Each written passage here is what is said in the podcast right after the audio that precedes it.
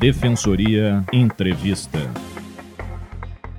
Olá, eu sou Leonardo Bandeira e está começando o Defensoria Entrevista. Segundo o IFOPEN, divulgado em 2016 pelo Ministério da Justiça e Segurança Pública, o Brasil possui a terceira maior população carcerária no mundo, com 726 mil presos. O país fica atrás apenas dos Estados Unidos e da China.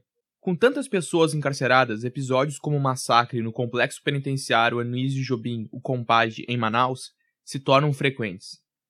A superlotação também é responsável pela detenção de presos em viaturas da polícia durante dias, até que uma vaga surja em algum presídio. E este é apenas um dos muitos problemas enfrentados nas casas prisionais brasileiras. Para conversar conosco sobre os desafios e as particularidades do sistema prisional brasileiro, convidamos o defensor público dirigente do Núcleo de Defesa em Execução Penal, Alexandre Brandão Rodrigues. Seja bem-vindo ao programa, doutor. Obrigado. O sistema prisional brasileiro é eficaz? Não é nem eficaz e nem eficiente o nosso sistema penal é caótico. As pessoas pensam que ao se prender uma pessoa e encaminhá-lo porque cometeu algum crime ao sistema prisional, essa pessoa vai ser ressocializada e a sociedade vai estar mais segura. Mas, devido ao caos, à superlotação e os vários problemas do nosso sistema prisional, isso não acontece. Acontece, na verdade, o contrário a pessoa, além de uh, não se ressocializar, de se de degradar, de ter a, os seus direitos, né, a começar pela dignidade da pessoa humana, que é um princípio básico da nossa república, né, mas a saúde, a integridade física, etc., todos os seus direitos uh, uh, corrompidos, também ela, o, o cárcere é um, é um fator criminológico, ou seja, ele produz mais violência, produz mais crime. Então, a pessoa, ao entrar no sistema prisional, ela vai entrar em contato também com alguma facção que existe neste sistema prisional. E para manter a sua segurança e para poder se manter dentro do, do, da prisão, ela vai se comprometer com essa facção. Isso aí vai gerar compromissos, compromissos que vão ser pagos depois, quando ele for solto, com crimes, com tráfico de drogas, com homicídios, né, para a, a mando da facção e assim por diante. Além desse aliciamento de facções com os encarcerados, quais são os outros problemas do nosso sistema prisional? Por que, que ele não é eficaz e não é efetivo? Eficiente, uh, desculpa o, o problema do, do nosso sistema são muitos. Primeiro, assim, ó, que, que o Estado como um todo, e a sociedade também, não só o Estado, mas a sociedade também, não dá importância ao sistema prisional. Então, os recursos, não, o sistema prisional é carente de recursos, recursos orçamentários. Então, assim, ó, as cadeias estão caindo aos pedaços, estão superlotadas, Hoje, no, no, estado do Rio Grande do Sul, tem cadeias que têm uma lotação superior a 200%. Então, assim, é muita coisa, é muita gente uh, depositada em espaços pequenos. Então, o que, que ocorre dentro de uma prisão? Ocorre assim, eu sempre falo, né, que é uma parceria público e privado. É claro que eu estou sendo irônico, né? Porque o Estado se compromete a prender a pessoa que cometeu o delito, e a mantê-la dentro da prisão. Só que dentro das galerias, quem administra tudo é as facções criminosas. O Estado, através dos seus agentes, não entra dentro das galerias. Né? Ou eles entram quando todos os presos saem. Eles não têm condições de fiscalizar o que acontece lá dentro. Essa é a nossa realidade do sistema prisional. É, então, na verdade, nós estamos fazendo o Estado faz uma parceria com as facções criminosas para administrar o sistema. É, isso na prática é o que funciona. E acontece. E essa falta de fiscalização é por falta de investimento no sistema prisional? Sim, sim. Uma, uma da, do, das fontes é a falta de investimento. Né? Mas uh, também é, falta uma política criminal efetiva. Quem tem que ser preso são as pessoas que cometeram crimes graves. O que, que é crime grave? Crime grave é aquele crime uh, com violência e ameaça contra a pessoa, ou aquele crime que causa um, um grande mal para a sociedade. Tem determinadas condutas uh, criminosas que têm que ser penalizadas de outras formas. E a nossa legislação tem essas outras formas, que são as penas restritivas de direito, como prestação de serviço à comunidade, como prestação pecuniária, como a multa, né? e, e também, por que não, a prisão domiciliar. A prisão domiciliar também é uma forma de restrição da liberdade. A pessoa vai estar contida na sua casa. Ela não vai poder, a sua liberdade ela está tolhida. Ela não vai poder sair, ela não, ela não vai poder confraternizar com seus familiares, com seus amigos, né? Ela vai estar contida em casa. Então, assim, ó, para esses crimes menos violentos, eu acho que essas outras alternativas são muito mais benéficas, não só para a pessoa presa, mas também para a própria sociedade. Nessa questão, doutor, a taxa de ocupação dos presídios brasileiros, uma média, é de 197%, sendo que 40% desses presos são provisórios, ou seja, não foram condenados ainda.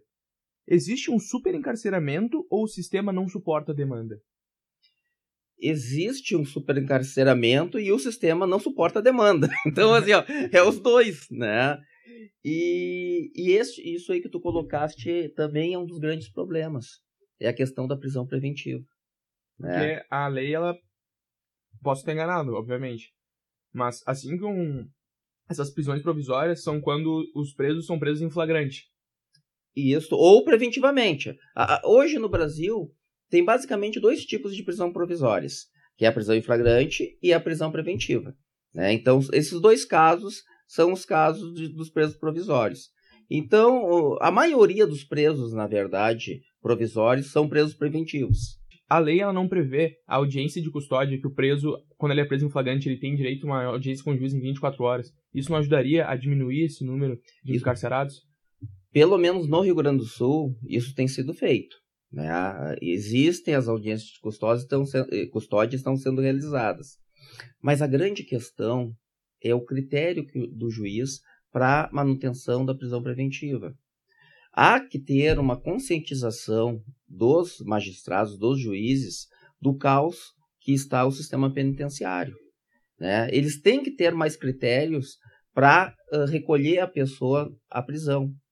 Não é por qualquer crime, como eu já disse, que a pessoa deve ser recolhida à prisão. Eles têm que, sim, uh, uh, utilizar as medidas cautelares diferentes da prisão.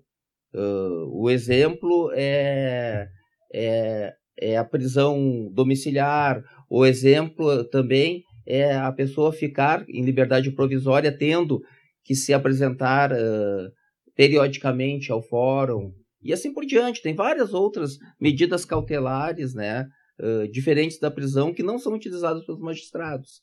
Há um abuso, efetivamente, hoje no Brasil, das prisões provisórias. Nós falamos de superencarceramento. O que, que seria esse superencarceramento? Ah, o superencarceramento é, é, é, essa taxa aí que tu, tu acabaste de colocar de, no Brasil, né, de 197% né, de, de, ocupação. de ocupação. Isso aí é um superencarceramento.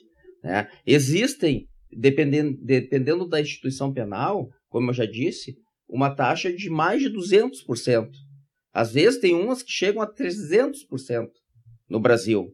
Então, assim, isso constitui um superencarceramento. E o Brasil está sofrendo desse mal. O senhor falou de prisões domiciliares.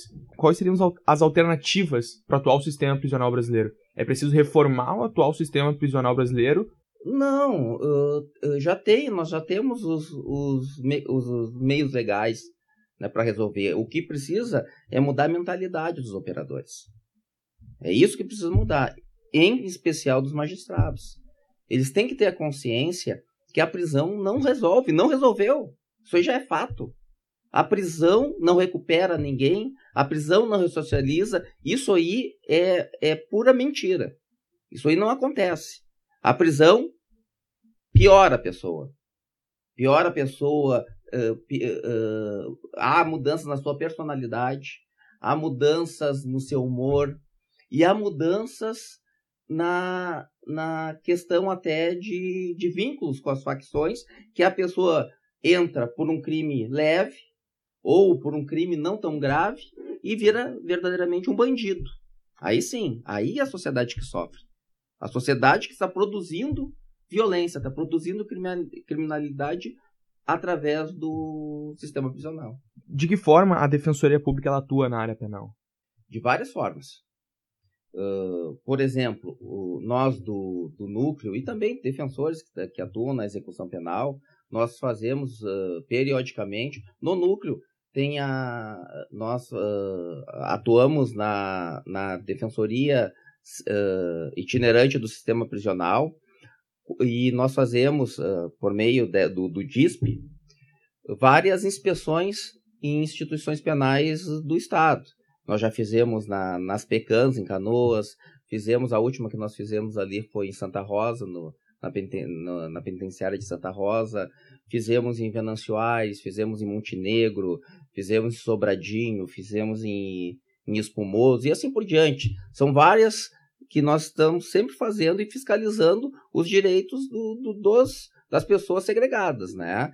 E não só das pessoas segregadas, como também de toda a população que, que, que está no presídio.